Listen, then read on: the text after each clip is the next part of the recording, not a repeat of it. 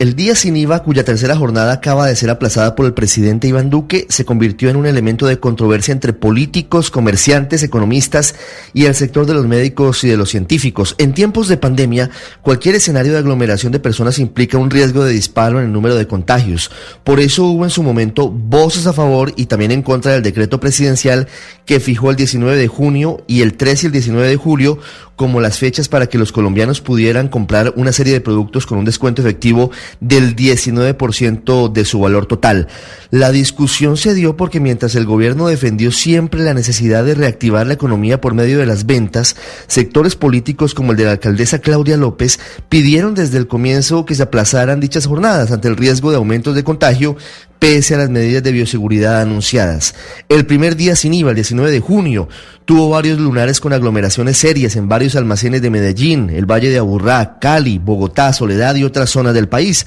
aunque en materia económica la facturación aumentó en un 284% frente a un día similar y las ventas superaron los 5 billones de pesos. Para la segunda jornada hubo mayores controles desde el gobierno nacional y desde los mandatarios locales y se presentó un mejor desempeño en materia de prevención y salubridad y en materia de economía se vendieron productos por 4 billones de pesos y hubo 900 mil transacciones. Hay que decir que desde hace varios días los comerciantes habían pedido aplazar este tercer día sin IVA el próximo domingo porque dijeron que no sería útil para el aumento de las ventas, sobre todo porque han comenzado a tomarse medidas locales que podrían disminuir justamente la salida de los colombianos a esos sitios como lo acaba de anunciar además el presidente Iván Duque, quien había dicho ayer que no existía ningún tipo de evidencia que permita relacionar el disparo de contagios en Colombia con el primer día sin IVA del pasado 19 de junio.